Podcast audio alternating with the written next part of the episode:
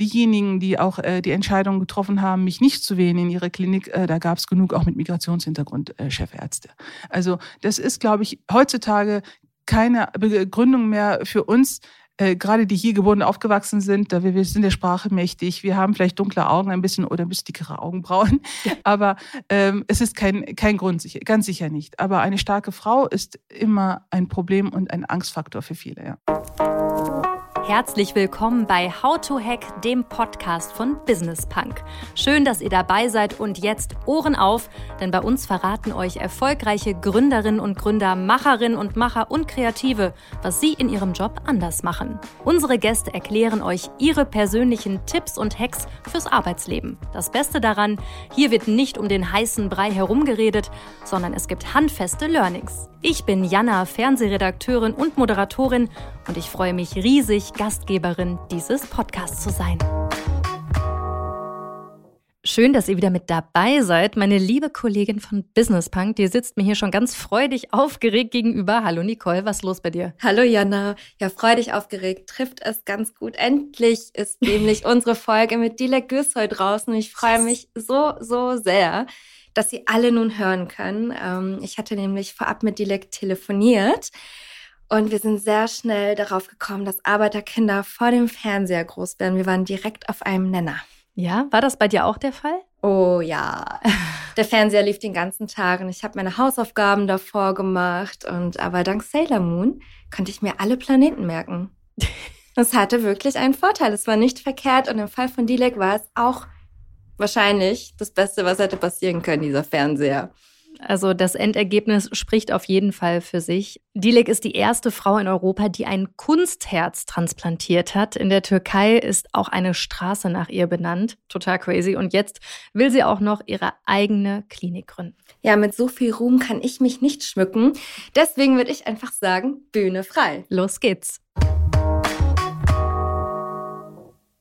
Liebe Dilek, wir starten mit einem Rückblick und zwar ins Jahr 2012. Genau dann hast du nämlich als erste Frau Europas ein Kunstherz transplantiert.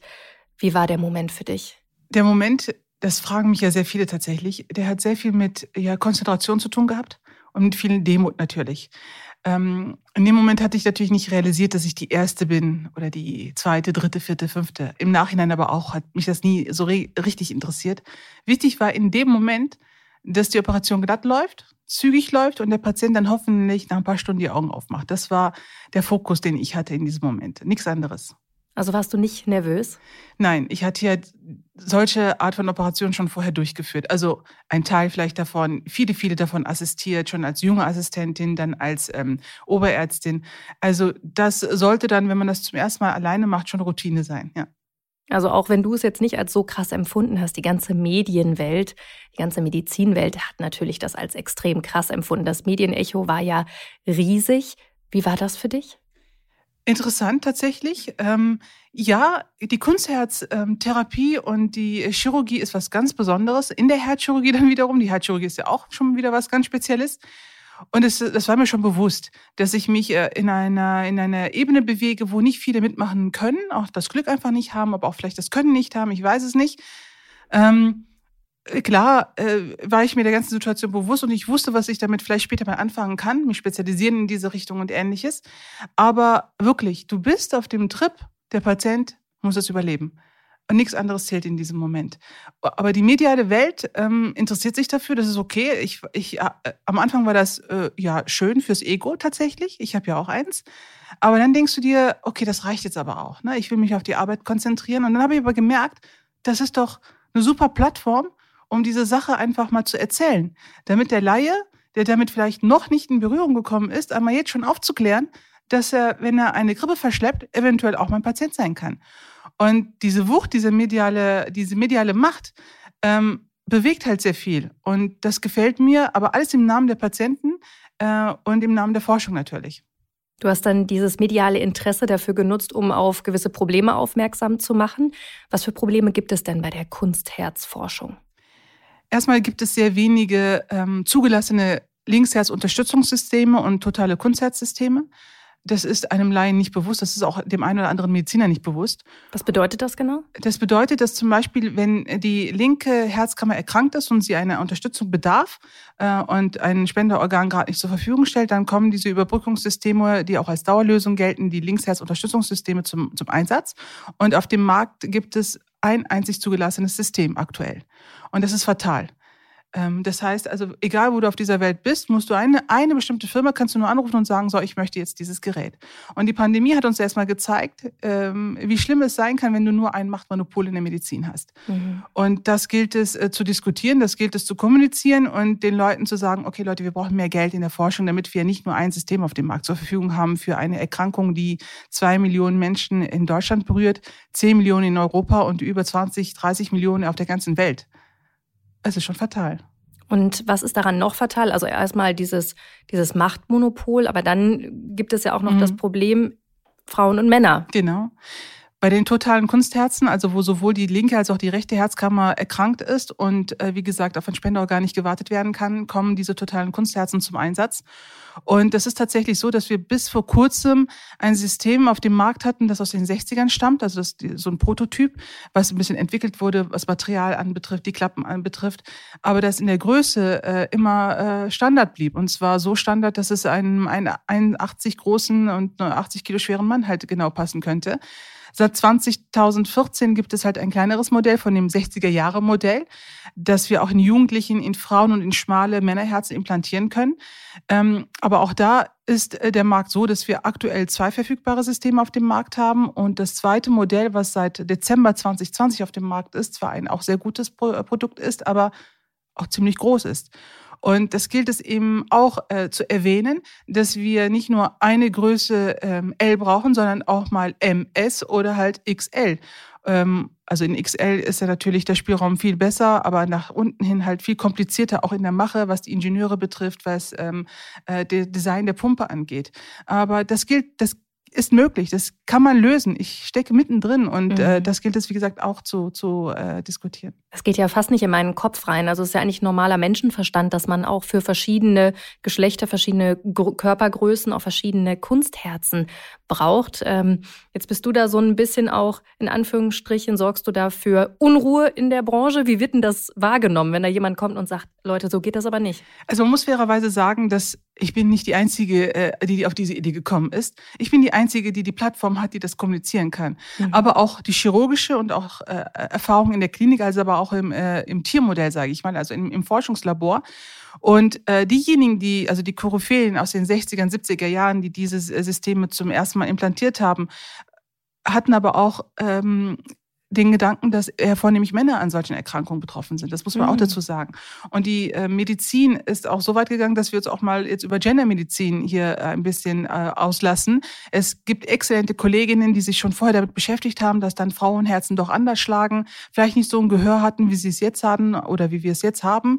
Und es ist Gott sei Dank ein Thema geworden schon in der, in der medikamentösen Therapie. Und ich habe das übernommen, weil ich es aber auch tagtäglich dann sehe, äh, interoperativ vor mir, die Brustkörbe, der eine schmaler, der andere weniger äh, schmal oder äh, noch größer, dann sagst du dir, okay, Leute, ne, ähm, das müssen wir, wir müssen auch 50 Prozent der anderen Bevölkerung mal mitbedenken bei solchen medizinischen Sachen. Ausrufezeichen, auf jeden Fall. Für deine Arbeit hast du ja auch mehrere Auszeichnungen bekommen. Du wurdest 2019 zur Medizinerin des Jahres gekürt. 2020 hast du auch dein erstes Buch herausgebracht mit dem Titel Ich stehe hier, weil ich gut bin. Dann hast du das Cover vom Forbes Magazine gekürt, also eine ganze Menge. Und, was habe ich gelesen? In der Heimatstadt deiner Eltern, in der Türkei, wurde sogar eine Straße nach dir benannt.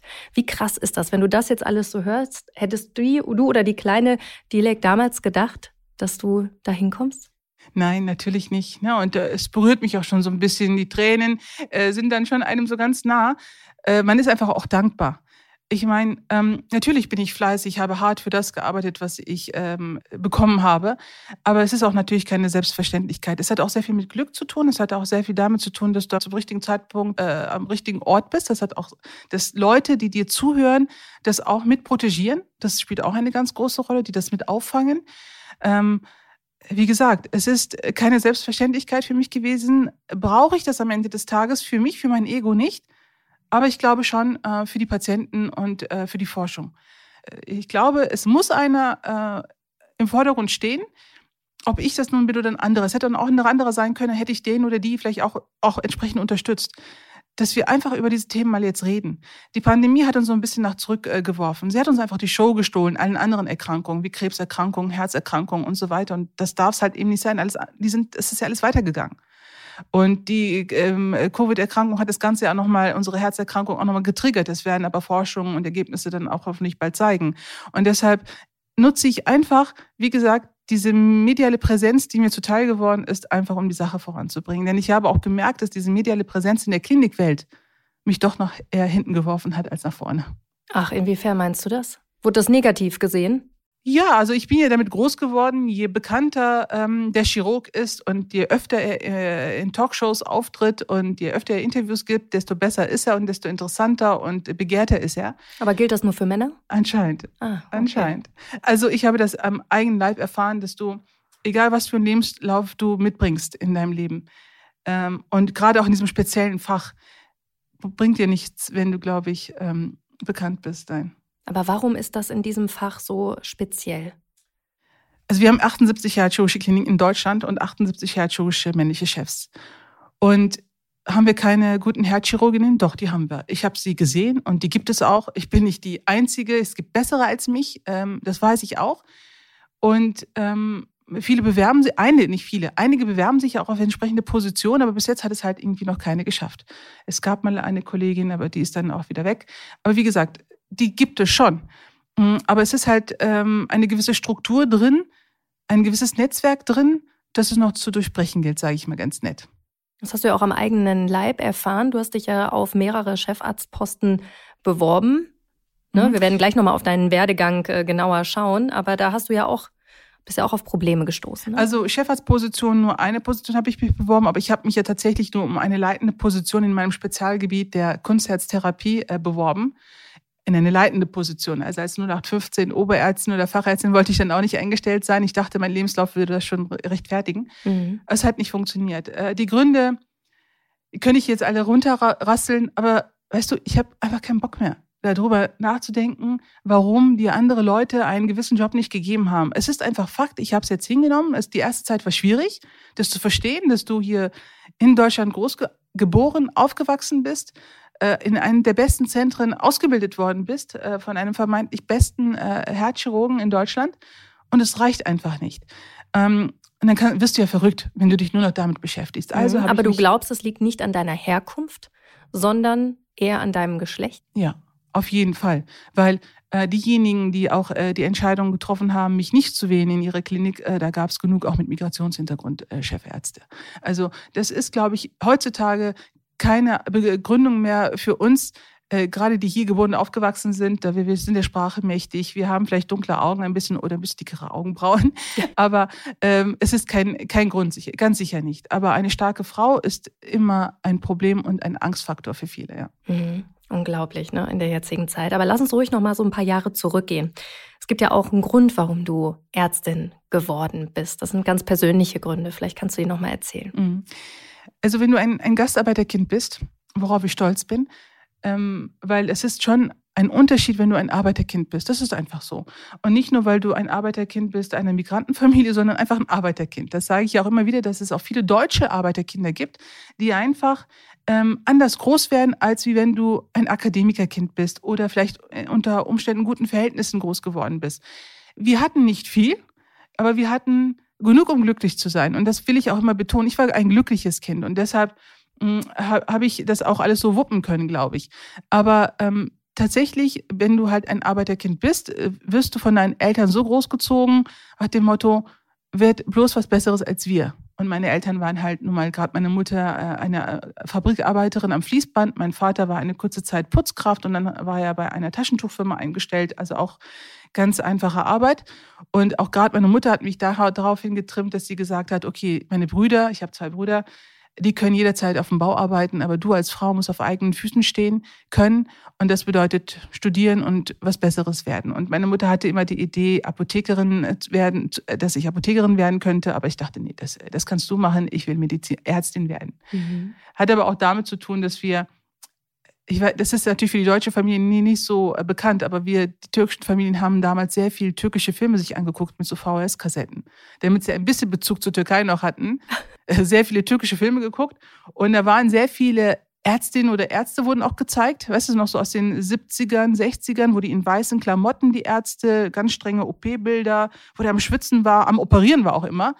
Da dachte ich, ja, das ist was Gutes. Ich will auch die Stimme abgetupft haben, wenn ich schwitze. Aber das denkst du ja so als sechs-, siebenjährige, ne? Das hat mich dann schon geprägt, auch mit tatsächlich solche, solche Szenen. Ähm, und das ist auch was Spezielles halt, dass wenn ich über diese VHS-Kassetten spreche, weiß das jedes äh, Kind, äh, gerade türkischstämmige, glaube ich. Und dann hattest du ja, das war die eine Seite, aber dann ähm, habt ihr selber auch viel Zeit im Krankenhaus verbracht. Ja. Meine Mutter war sehr oft krank in den 80ern ähm, und ich habe sie sehr oft besucht natürlich mit meinem Vater und meinen Brüdern. Und ja, ich mochte diese Atmosphäre, diese Krankenhausatmosphäre. Die war natürlich ein bisschen anders als wie heute, muss man dazu auch sagen. Sie war viel reiner, viel, wie soll ich sagen, viel erhabener. Mhm. Ja? Die Ärzte liefen alle mit ihren in, in, mit in Visite, ähm, mit ihren halboffenen Kitteln dann durch den Flur. Das ist wie Schwarzwaldeklinik, kennst du ja bestimmt auch Ja, klar. Und so war das tatsächlich. Und natürlich die Fürsorge der Ärzte meiner Mutter gegenüber und gerade auch der Chefärzte. Das betonen sie auch immer selber. Also nicht ein Assistenzarzt hat meine Mutter immer betreut, sondern direkt der Chefarzt. Und das hast du ja heute im Klinikalltag, wenn du gerade nicht Privatpatient bist, auch nicht so oft. Mhm. Aber es sind Sachen, die prägen und haben mich geprägt und motiviert. Deine Mutter, die erwähnst du ja auch öfter, auch wir beide, als wir im Vorgespräch gesprochen haben. Ich habe auch bei Instagram ein Bild gesehen von deiner Mutter und dir, wo du da drunter geschrieben hast, ich weiß ganz genau, wem ich das alles zu verdanken habe. Warum? Also mein Vater ist verstorben, als ich zehn Jahre alt war, an einem Herzklappenfehler. Weiß man mittlerweile auch. Das war nicht der Grund übrigens, warum ich Herzchirurgie machen wollte. Aber meine Mutter hat uns drei Kinder. Ich habe noch zwei ältere Brüder alleine großgezogen. Sie war 36 Jahre, als sie Witwe geworden ist. Und ähm, sie hat nie wieder geheiratet. Und sie hat auch nie daran gedacht, einen Freund nach Hause zu bringen oder doch zu heiraten, wie das in türkischen Familien in so einem jungen Alter vielleicht dann auch üblich ist. Sie hätte in die Türkei gehen können, ist sie nicht zu ihrer Familie in die Sicherheit, in die Komfortzone. Äh, sie ist aber hier geblieben in Deutschland, in der Fabrik, in der sie angefangen hatte 1972. Und sie hat weitergemacht. Ähm, und sie äh, arbeitete bis 2019, also insgesamt 47 Jahre und eine Woche, sagt meine Mutter immer noch dazu, am Fließband. Und das hat sie gerne gemacht für uns. Mit der Motivation, dass die Kinder und vielleicht vornehmlich die Tochter äh, es schaffen muss und sie muss dafür vorher arbeiten. Und sie ging immer mit Spaß zur Arbeit. Ich meine, wer geht denn gerne an Fließband mit Spaß und Lachen und mit einer großen Leidenschaft? Und das war auch, auch ein Vorbild für mich. Ich meine, wenn eine Frau gerne äh, acht Stunden am Fließband steht mit nur 15 Minuten Pause und ein Brötchen noch rein sich äh, pfeifen darf, ja, äh, dann prägt dich das auch am OP-Tisch, wenn du da acht Stunden stehst, sagst du dir, okay, wenn Mama stand, muss ich das jetzt auch können, so ungefähr. Also wenn sie nicht wäre, wäre ich auch nicht da, wo ich jetzt bin. Und deshalb dieser Post, nicht nur der Post, sondern auch äh, viele andere Sachen. Ich, mir, ich bin mir dessen bewusst. Und wenn du medial bekannt bist, hast du auf einmal Leute, die dich alle mit großgezogen haben. Mhm. Ich mich, äh, alle, die mich sehen, ach, auf der Straße, dich hatte ich ja auch noch äh, betreut. Und ach ja, ich habe ja auch mal deinen Po abgeputzt und so, hä? Und du denkst, nee, äh, es ist nur diese eine Frau gewesen. Und ähm, ihr bin ich dankbar und all das, was ich tue, tue ich auch für sie mit, ja. Dich auch finanziell unterstützt. Ähm, Medizinertest, das kostet ja auch alles genau. Geld, Extraschichten gemacht. Nicht nur Medizinertest. Also ich war ja, ich habe ähm, mein Studium beendet, da war ich 26. Und bis dahin hat sie uns dann versorgt. Nicht nur mich, wie gesagt, auch meine Brüder, wobei meine Brüder, der mittlere, ähm, äh, sehr früh angefangen hat zu arbeiten, um auch Geld mit reinzubringen in die ganze Sache. Ähm, und tatsächlich jetzt, vielleicht kommen wir auch darauf noch nachher zu sprechen, auch jetzt aktuell ne, in der Gründungsphase äh, spielt Mama wieder eine ganz, ganz große Rolle und der Kreis schließt sich so langsam. Ne? Und ähm, wie gesagt, äh, sowohl die finanzielle, auch die emotionale Unterstützung von ihr ist mit nichts zu ersetzen. Mhm. Genau, was du noch vorhast, du wirst nämlich von der Ärztin zur Gründerin, mhm. da sprechen wir gleich noch drüber, aber lass uns noch mal kurz genau bei deiner Vergangenheit bleiben und wie dich das geprägt hat. Gibt es so typische Eigenschaften, diese typischen Arbeiterkind-Eigenschaften, die dich jetzt auch im Beruf geprägt haben? Ist man dann besonders fleißig oder was gibt es da für Eigenschaften? Ja, verlässlich und fleißig. Also du lernst ja nichts anderes. Und Verlässlichkeit ähm, ist was ganz, ganz Wichtiges. Du musst morgens ganz sicher, ich, ich gehe mal von der Mutter aus, du musst morgens ganz sicher äh, um 7 Uhr da am Band stehen. und vorher vielleicht äh, den Stempel da gemacht haben. Also das ist wichtig, dass du diese Zeiten einhältst, diese Pünktlichkeit, diese ne, damit verbundene Verlässlichkeit dann auch. Das sind Sachen, die lernst du mit, weil du mit aufstehst irgendwie. Ne? Du, nur weil du jetzt in den Kindergarten um 8 Uhr gehst, heißt es das nicht, dass du noch eine halbe Stunde länger schlafen darfst. Da äh, stehst genauso mit der Mutter auf und äh, gehst quasi mit ihr zur Arbeit und umgekehrt und wirst auch um die Zeit wieder erst abgeholt. Und ähm, Fleiß insofern, dass natürlich wir immer beigebracht bekommen haben, aber auch nicht auch von unseren deutschen Erziehern vom Kindergarten, den Bispings, dass ohne Fleiß einfach kein Preis äh, da ist. Dass du äh, äh, was nehmen kannst, aber vorher auch was gegeben haben musst. Und äh, das ist völlig normal gewesen für uns, äh, dass du, äh, um äh, etwas zu erreichen, hart arbeiten musst, äh, mehr arbeiten musst vielleicht als alle anderen, ähm, aber was ganz wichtig ist, deine Leidenschaft aber dabei auch nicht verlierst. Äh, hast du keine Lust und machst etwas, was du äh, ungern machst, dann machst du es auch nicht gut. Und das habe ich auch, wie gesagt, mitbekommen von meinen Eltern. Egal, was du machst, egal, ähm, wer du bist oder wie bekannt du bist, unbekannt du bist, ähm, du musst irgendetwas tun, was der Gemeinnützigkeit dient am Ende. Und das kannst du nur, wenn du daran Spaß hast. Mhm. Jetzt bist du trotzdem statistisch gesehen eine absolute Ausnahme. Also wenn man sich das anguckt, ist es statistisch gesehen so, dass Arbeiterkinder viel weniger häufig an die Uni gehen. Doktortitel machen noch viel weniger. Ähm, gab es auch gewisse Barrieren oder gelesene Decken, an die du gestoßen bist, wo du gesagt hast, okay, das ist eine ganz andere Welt. Ich fühle mich irgendwie nicht ganz so angenommen? Mhm hatte ich eigentlich noch nie das Gefühl. Aber klar gehörte ich auch zu denjenigen, die in der Grundschule falsch eingestuft waren. Also ich, mein Grundschullehrer hat gesagt, Realschule äh, wäre geeignet für mich, aber meine Erzieher, wie gesagt, ehemalige äh, Gymnasiallehrer aus der Nachkriegszeit, die mich viel besser kannten und viel länger kannten, hatten immer gesagt, nein, Dilek kann mehr, Dilek äh, ist, bei ihr ist mehr möglich. Hatte ich halt dieses große Glück, dass ich dann doch irgendwie aufs Gymnasium äh, gekommen bin und eingeschult worden bin.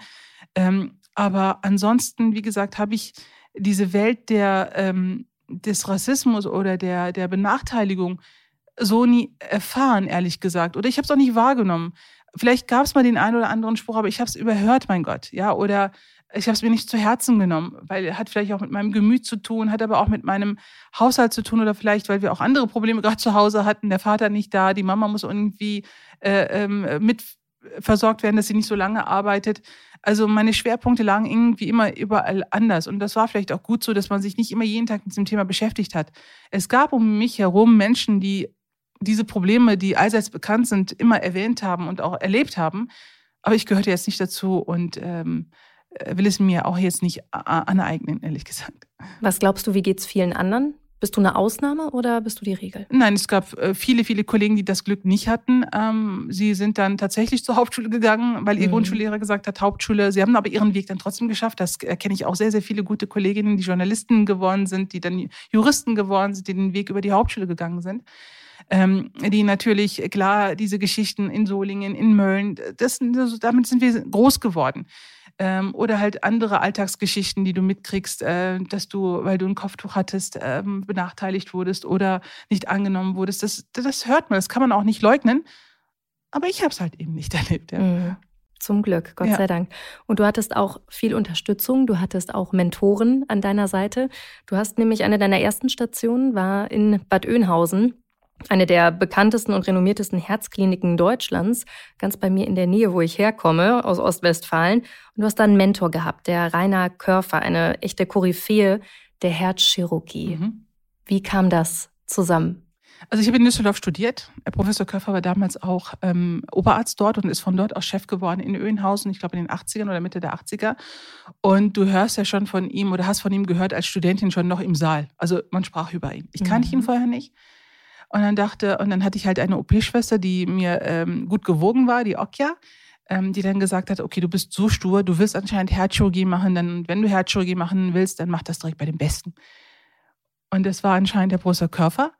Und ähm, ja, dann, sie hat mich zu ihm geführt als seine ehemalige OP-Schwester und ist dann zum Bewerbungsgespräch mit mir gekommen, tatsächlich die Schwester Okja zu Herrn Professor Körfer, mhm. so als Einstieg. Das war dann mhm. natürlich viel einfacher für mich. Ähm, und da habe ich mich einfach nicht für die Klinik entschieden, sondern für diesen Mann. Ich verehre ihn immer noch. Er ist einer der besten Chirurgen, äh, die ich kenne. All das, was ich chirurgisch kann, habe ich von ihm. Äh, und ich merke immer wieder, wenn ich unterwegs bin äh, in der Welt oder andere, mit anderen internationalen Kollegen zusammenkomme, das war schon ziemlich gut, was er uns dabei gebracht hat, ja. Und wie, wär, wie waren so die ersten Jahre für dich da in der Herzchirurgie? Hart. Also das war ja eine oder ist immer noch eine große Klinik. Ähm, äh, es war viel Konkurrenzkampf, ja. Es wurde schon so vorgegeben, schon als Studentin ja immer, dass Herzchirurgie immer ein, ein, Kampf ist. Das ist ja wie in den ganzen Serien. Ja. Grey's Anatomy, wie man sich das vorstellt. Ist es so? Es ist so, aber ich habe das nicht mitgemacht. Ja. Also ich hatte nie die Ellenbogen ausgefahren. Ich habe mich nie um eine um eine OP gekämpft oder, oder äh, irgendwelche Sachen manipuliert, damit ich da vorne stehe. Es gab Kollegen, die, obwohl mir ähm, zum Beispiel die OP zugeschrieben worden war, als erste dann im OP-Saal waren, damit sie dann den äh, OP äh, komische Sachen halt. Mhm. Äh, aber ich dachte, hä, was ist das denn für eine Welt?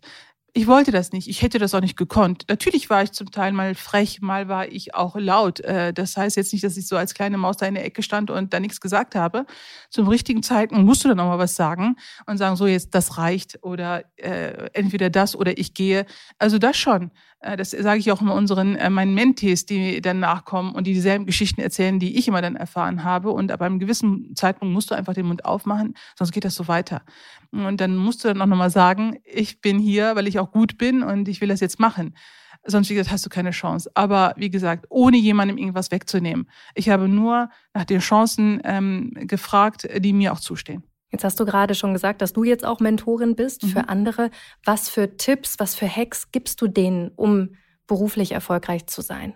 Also sie dürfen sich auf jeden Fall von dem, was sie wirklich machen wollen, nicht abbringen lassen. Das war ja bei mir auch so. Und gerade in der Herzchirurgie, das erste, wenn du in den OP-Saal trittst als kleine äh, Assistentin oder Studentin, das erste, und dann stehst du natürlich ganz schüchtern da in der Ecke, traust dich nicht. Und das erste, das riechen die Jungs ja oder mhm. auch äh, andere, ja? wenn sie dich dann da in der Ecke sehen und fangen dann erstmal an, so, wer ist das denn? Wer ist sie denn? Er. Und ähm, was willst du denn machen, ist dann die nächste Frage. Dann sagst du vielleicht Herzchirurgie. Und dann kommen schon die ersten Sprüche. Ach, bist du dir sicher? Oder ähm, ähm, du hast doch überhaupt kein Privatleben mehr. Es ist doch so hart, es ist doch eher so ein Männerjob.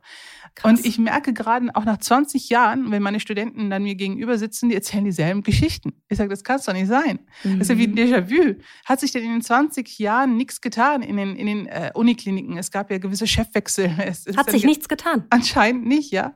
Und die Mädels, gerade auch vornehmlich ja. äh, äh, Frauen, erzählen mir immer wieder die dieselben Geschichten. Und es kann es doch nicht sein. Ähm, ich bin natürlich auch Oberärztin in der Klinik gewesen und ähm, habe versucht, äh, gerade die Mädels und die Jungs nicht so zu behandeln, als wären sie äh, jetzt fehl hier am Platz. Aber es ist anscheinend noch, ähm, noch vorhanden, ja, diese, diese Aura der, der Übermacht. Ja. Hätte ich nicht gedacht, dass gerade Medizin so ein Bereich ist, wo da noch so viel Arbeit zu tun ist. Herzchirurgie. Herzchirurgie. Also die Chirurgie ist schon aufgeweicht, da muss man sagen, so im Hören. Es gibt auch schon ein sehr gutes Netzwerk, die Chirurginnen, muss ich hier auch immer erwähnen, äh, die sich vor, glaube ich, zwei Jahren aufgetan hat und die enormen äh, Zuspruch hat, enorme Mitgliederzahlen mittlerweile hat, weil wirklich der Bedarf ist so, dass wir uns gegenseitig empowern müssen, dass diejenigen Kolleginnen, die es geschafft haben in Chefarztpositionen, in jedem chirurgischen Fach, Urologie, Gynäkologie, einfach sagen müssen oder mitteilen müssen der nächsten Generation, okay, es geht aber es geht auch so und wir unterstützen dich dabei. Mhm. Das haben wir noch nicht, vor 20 Jahren noch nicht gehabt, dass wir Frauen uns gegenseitig unterstützt haben. Wir waren so wenige, dass wir uns eher die Haare ähm, äh, gerissen äh, und die Augen ausgekratzt haben, so nach dem Gott, Motto, nimm mir meinen Platz nicht weg, so nach dem Motto. Aber es hat sich jetzt Gott sei Dank mhm. auch äh, gelegen, aber hat auch viel mit Netzwerk und mit vielen Leuten und Frauen zu tun, die es geschafft haben und die sagen, so, ich habe so erlebt, aber du sollst das nicht so erleben. Mhm. Hat auch mit Sichtbarkeit zu tun. Und du hast ja wirklich so das beste Statement abgegeben. Ja, es gibt auch Herzchirurginnen mit deinem, mit deiner Cover-Story auf dem Forbes Magazine. Ähm, ist gar nicht so lange her. Der Titel war Die Herzdame. Mhm. Was hat das für dich bedeutet? Das war ja ein riesiger Text über dich. Mhm. Und da wurde ja auch verraten, was du jetzt als nächstes vorhast. Mhm. Also, äh, Forbes, als ich das gehört hatte, dachte ich, ui, ne? Ja. Das ist ja nicht schlecht. Ich, es ging ja auch erst um Interview, ähm, vom Cover kam erst später, das habe ich mhm. auch erst später erfahren. Und dann dachte ich, mein erster Gedanke war bloß, hoffentlich denken die jetzt nicht, ich habe ein entsprechendes Bankkonto. habe ich nicht. Ja, aber ich habe ein anderes äh, Konto, sage ich immer. Und zwar dass der, dass der chirurgische, also ein chirurgisches gutes Konto mhm. und auch ein, ein Forschungskonto.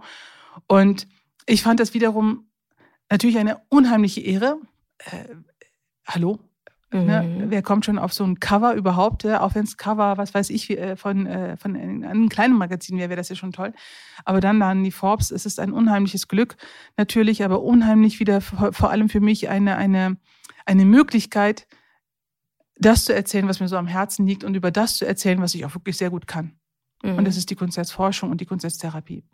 Und jetzt haben wir es die ganze Zeit schon angeteasert. Mhm. Du hast ein riesiges Projekt vor. Wir haben schon gesagt, du willst jetzt auch Gründerin mhm. werden. Also ich habe irgendwie das Gefühl, bei dir, dieses geht nicht, gibt's nicht bei dir. Du planst eine eigene Klinik zu eröffnen. Was steckt dahinter? Also, nachdem ich meine letzte äh, gut bezahlte, unbefristete Arbeitsstelle aufgegeben habe ähm, und mir halt mir wieder eine mir gerechte Position in der Kunstszene in, äh, in einem dieser 78 Zentren gesucht habe und festgestellt habe, es ist dann doch nicht mehr so einfach unterzukommen, wie gesagt, eine gewisse Frustrationsphase bringst, hast du dann hinter dir und denkst dir, okay, so geht's ja nicht weiter. Und ich habe schon viele gute Herzchirurginnen auch mit Ende 30, Anfang 40 gehen sehen aus diesem Fach und zum Beispiel haben sie in die Allgemeinmedizin oder in die innere Medizin gewechselt und sind in die Praxis oder haben sich dann mit der die Herzchirurgie komplett aufgegeben. Und das war schon für mich als junge Assistentin ein Ding der Unmöglichkeit und jetzt mit Mitte 40 erst recht. Und ich habe mir immer geschworen und auch gerade in dieser Phase, wo es, ähm, wo ich halt eigentlich keine, keine Stelle, mir gerechte Stelle gefunden habe, kein männliches Ego, habe ich gesagt, wird mich davon abkriegen, den OP zu verlassen. Mhm. Ich kann es ja gut. Mhm. Warum soll ich etwas, was ich sehr gut kann, wofür ich die ganzen Jahre gelernt und hart gearbeitet habe, jetzt nicht mehr machen, weil es das System einfach nicht hergibt? Und na gut, die Idee der eigenen Klinik hatte ich schon vor ein paar Jahren. Das ist aber auch eine Sache, da musst du auch erstmal hineinwachsen. Die Idee hast du zwar, aber dann denkst du dir, okay, wie geht das? Millionen hast du nicht. Äh, wie viele Millionen sind es? Über wie viel reden wir? Ja, ich habe das ja auch in dem, in dem, in dem, äh, in dem Forbes-Interview erzählt, dass es vielleicht um dreieinhalb Millionen Investitionssumme geht. Was welcher Betrag am Ende des Tages rauskommt, nach oben, nach unten, ähm, mal schauen. Aber da musst du erstmal auch reinwachsen und ich dann auch reinfuchsen in die Materie, wie geht das und so weiter. Und jetzt fuchse ich mich schon da seit anderthalb Jahren da rein und ähm, ich bin meinem Ziel, sage ich mal, viel, viel näher. Hat aber natürlich auch mit ähm, Zusagen von irgendwelchen Banken zu tun, natürlich. Ähm, aber meine Idee steht, mein Konzept steht, das Grundteam steht, das Gebäude steht. Und dann will ich loslegen. Äh, ich kann als Privatklinik leider nur starten. Das ist auch immer so eine Sache, was mir immer so angeprangert wird. Ja, jetzt bist du ein Kind äh, der aus der sozialen Schicht und jetzt willst du eine Privatklinik und nur noch reich werden. Reich werden will ich nicht. Ich will schon gerne Geld verdienen und damit gut leben können und meine Mitarbeiter gut bezahlen können. Ähm, aber es geht leider in Deutschland nicht anders. Du kannst eine als Normalperson, Privatperson, als Herzchirurgin nicht einen Paragraph 108, das wäre äh, die Klinikgründung für auch gesetzlich Versicherte, einfach nicht so beantragen. Das erlaubt das Land ja auch nicht. Warum?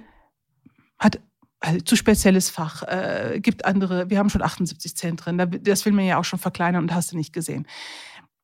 Auch damit beschäftige ich mich. Ich mache nur noch das, was möglich ist, und das ist Paragraph 30, also eine Privatklinik zu gründen.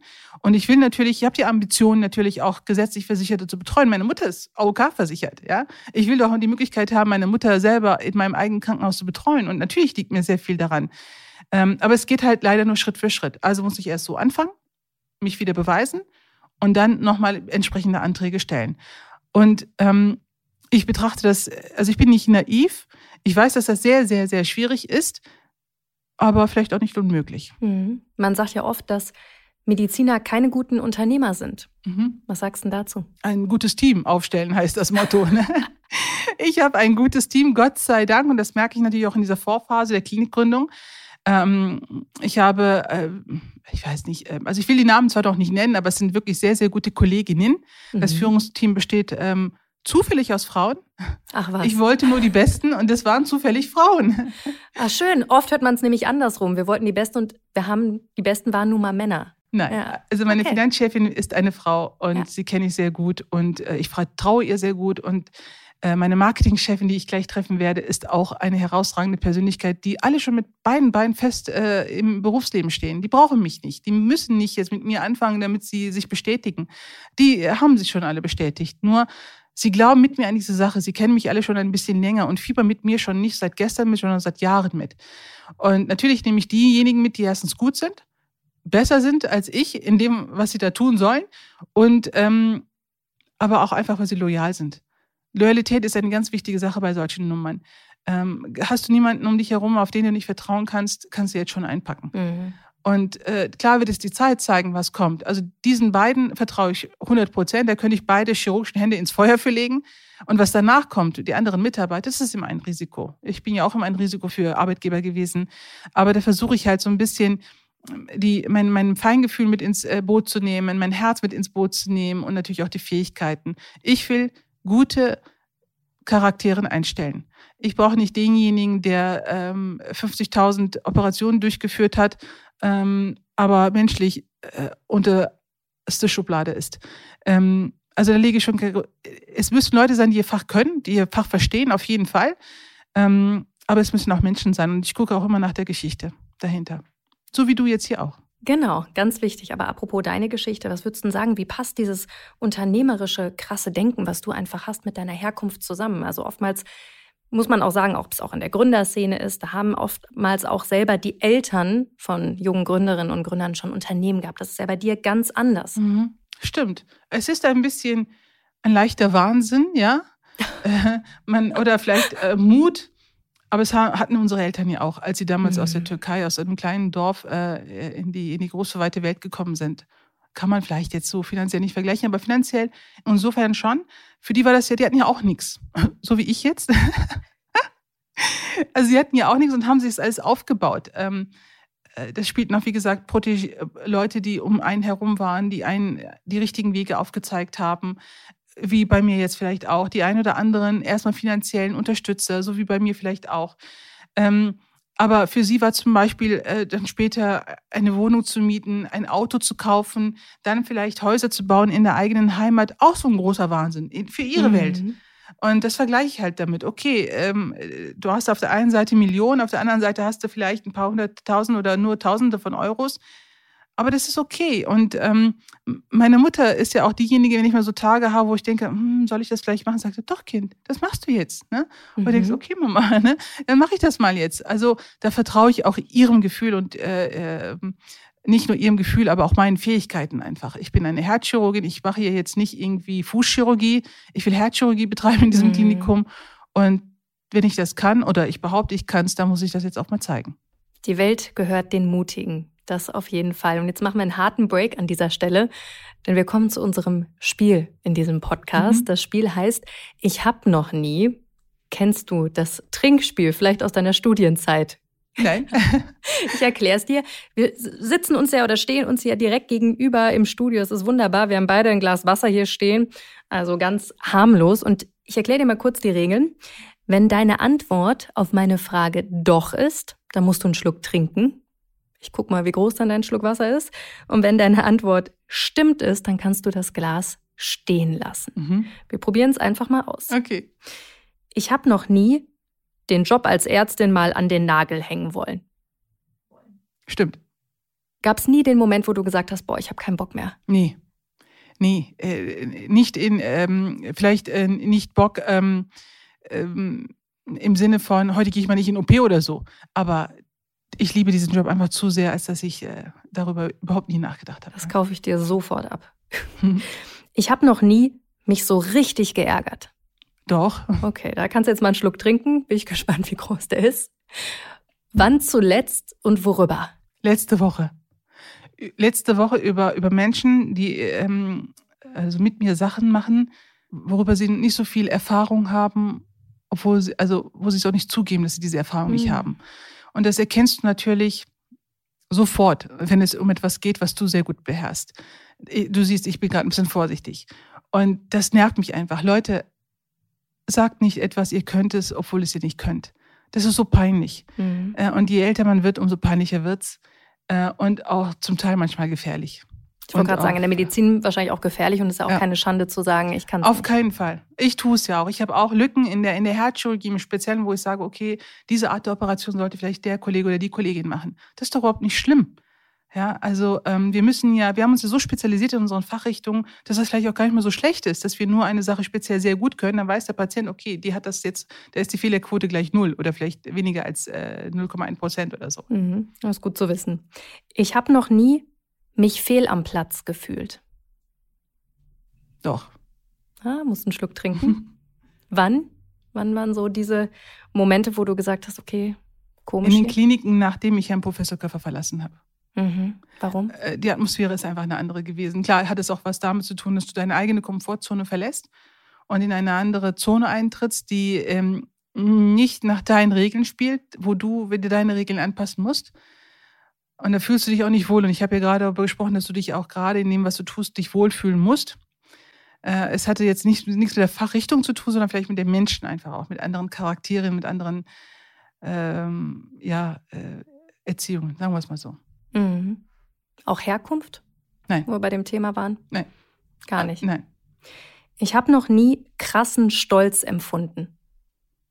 Oh doch. Da trinkst du erstmal einen Schluck. Ja, Was, ja. Was, war, was war der Moment, wo du so besonders stolz warst? War es 2012, als du das Herz transplantiert hast? Äh, Als ich Medizinerin des Jahres geworden bin, Mhm. hat er was damit zu tun, dass ich es auch meiner Mutter gewidmet habe, natürlich. Ähm, überhaupt diese ganze mediale Präsenz. Ähm, es ist ja eine Welt, mit der ich so nicht in Berührung gekommen bin oder auch vielleicht nie gekommen wäre. Und diese mediale Präsenz, merke ich auch, macht meine Mutter tatsächlich stolz.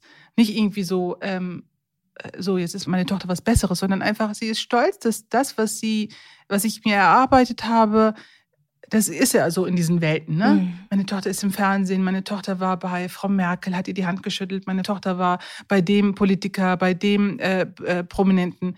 Das spielt auch bei in dieser Welt auch eine Rolle, natürlich nur wieder jetzt nicht in dieser, wie gesagt, überheblichen Art und Weise, sondern einfach in dieser, dieser Stolzfaktor. Und all das, was meine Mutter stolz macht, macht mich noch mehr stolzer.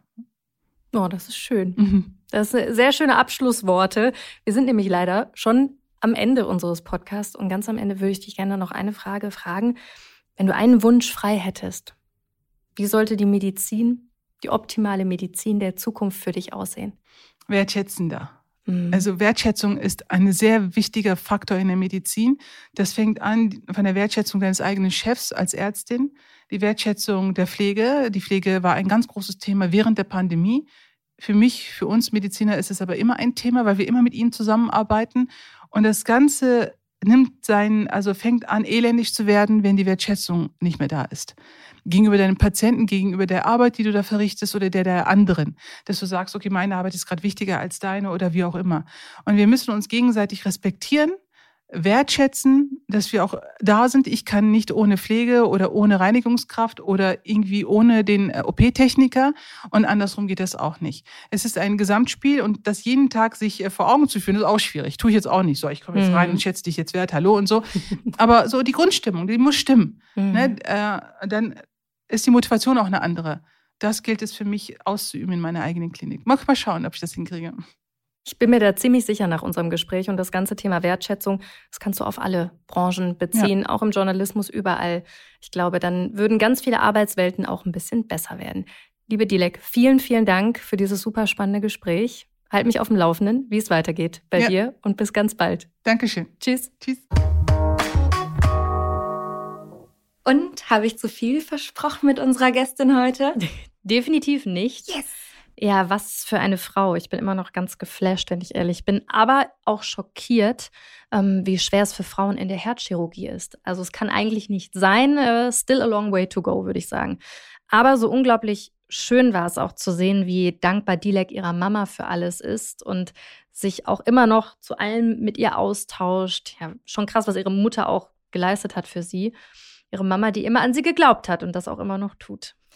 Ja, das war wirklich irgendwie auch sehr rührend, fand Total. ich. Und ich habe auch mitgenommen, man darf sich nie abbringen lassen. Das gilt natürlich für alle Menschen, aber ich glaube, gerade für Arbeiterkinder ist es etwas schwieriger, wenn nicht alle Leute im Umfeld hinter einem stehen und an einen glauben oder vielleicht doch mal versuchen, einen abzubringen, zu sagen, ach Mhm. komm, das ist doch schwierig und so lass es doch mal vielleicht lieber, mach mal lieber das. Aber ich kann aus eigener Erfahrung sagen, nicht aufhören, immer weitermachen. Irgendwann kommt man an. Punkt. Und genauso lassen wir das auch stehen. Und damit ist unser Monat Durchstarter leider auch schon zu Ende. Schade. Ja, was für ein Monat, muss ich echt sagen. Ich habe so unfassbar viel gelernt. Wir alle haben eben nicht die gleichen Startvoraussetzungen im Leben. Manche starten an der Startlinie und manche viele Meter dahinter, teilweise noch mit Gewichten an ihren Füßen.